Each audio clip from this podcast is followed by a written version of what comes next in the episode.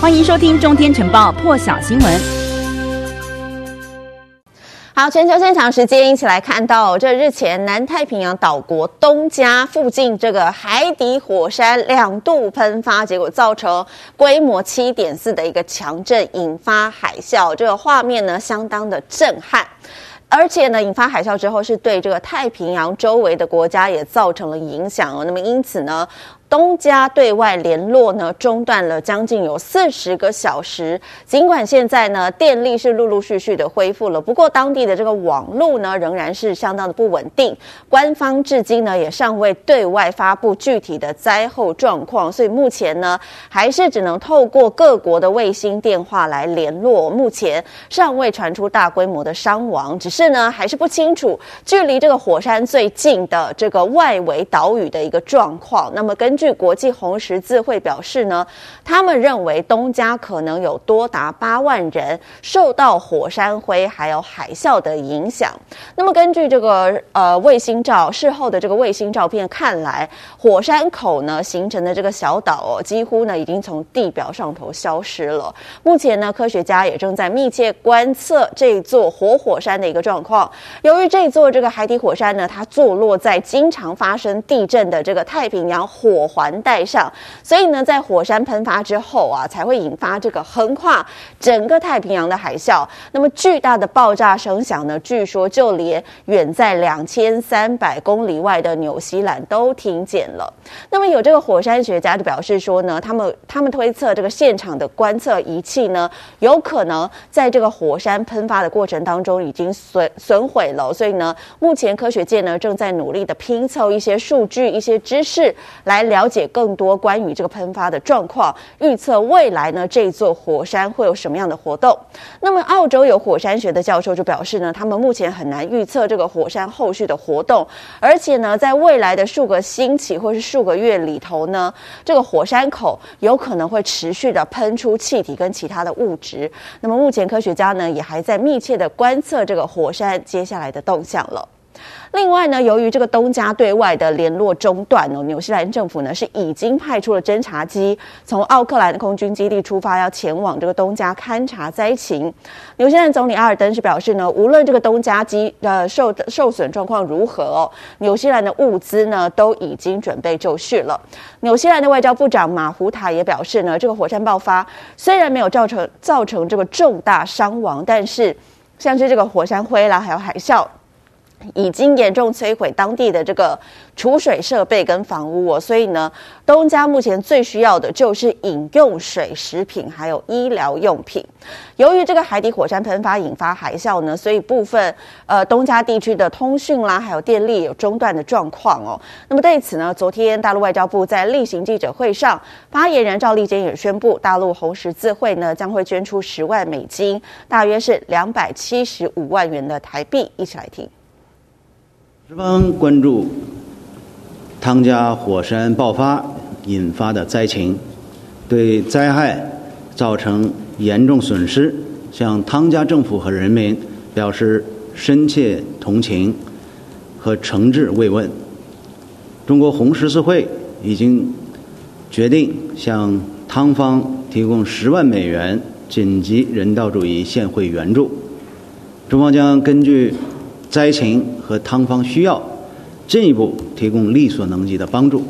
我们相信，汤加政府和人民一定能够早日战胜灾害，重建美好家园。另外呢，这个大陆外交部啊，昨天是宣布重启了这个丹东到新义州的铁路口岸货运哦。那么这也是新冠疫情爆发之后呢，北韩时隔两年来呢，首次正式开放了和大陆的陆上边界。外界都预测说呢，这个北韩有可能会逐步的开放边界了。那么根据赵立坚透露呢，他说这个受到疫情影响啊，北韩的铁路货运暂停了一段时间哦。经过这个大陆和北韩双方协商过后呢，铁路货运的部分是已经重启了。北韩是在这个二零二零年一月的时候呢，就封锁了边境，而且限制国内的旅行。同一年的夏天呢，是全面封锁和大陆的这个陆路贸易。不过就在昨天呢，包括了这个韩联社啦，还有日本共同社都有报道指出，北韩有一列这个货运的列车是通过了鸭绿江大桥抵达大陆丹东。那么像呃这个媒体呢也引述了消息人是表示说，这辆列车呢将会在今天载着大量的紧急物资返回北韩。在大陆丹东就有一名贸易商透露说，其实，在一月十五号的时候呢，整个进出口界哦都听说了开放铁路货运这件事哦，所以呢，当地这个很多的业者呢都开始抢购车厢来搬运货物。南韩政府呢也有消息人士指出，北韩和大陆贸易正式重启，具有很重要的意义。预计呢，北韩今后会逐步的开放边境。那么，关于这项消息呢，大陆外交部也有回应，一起来听。受疫情影响，中朝铁路货运暂停了一段时间。经过双方友好协商，丹东至新义州铁路口岸货运已经重启。双方将在确保防疫安全的基础上，做好这项工作，助力中朝正常贸易往来。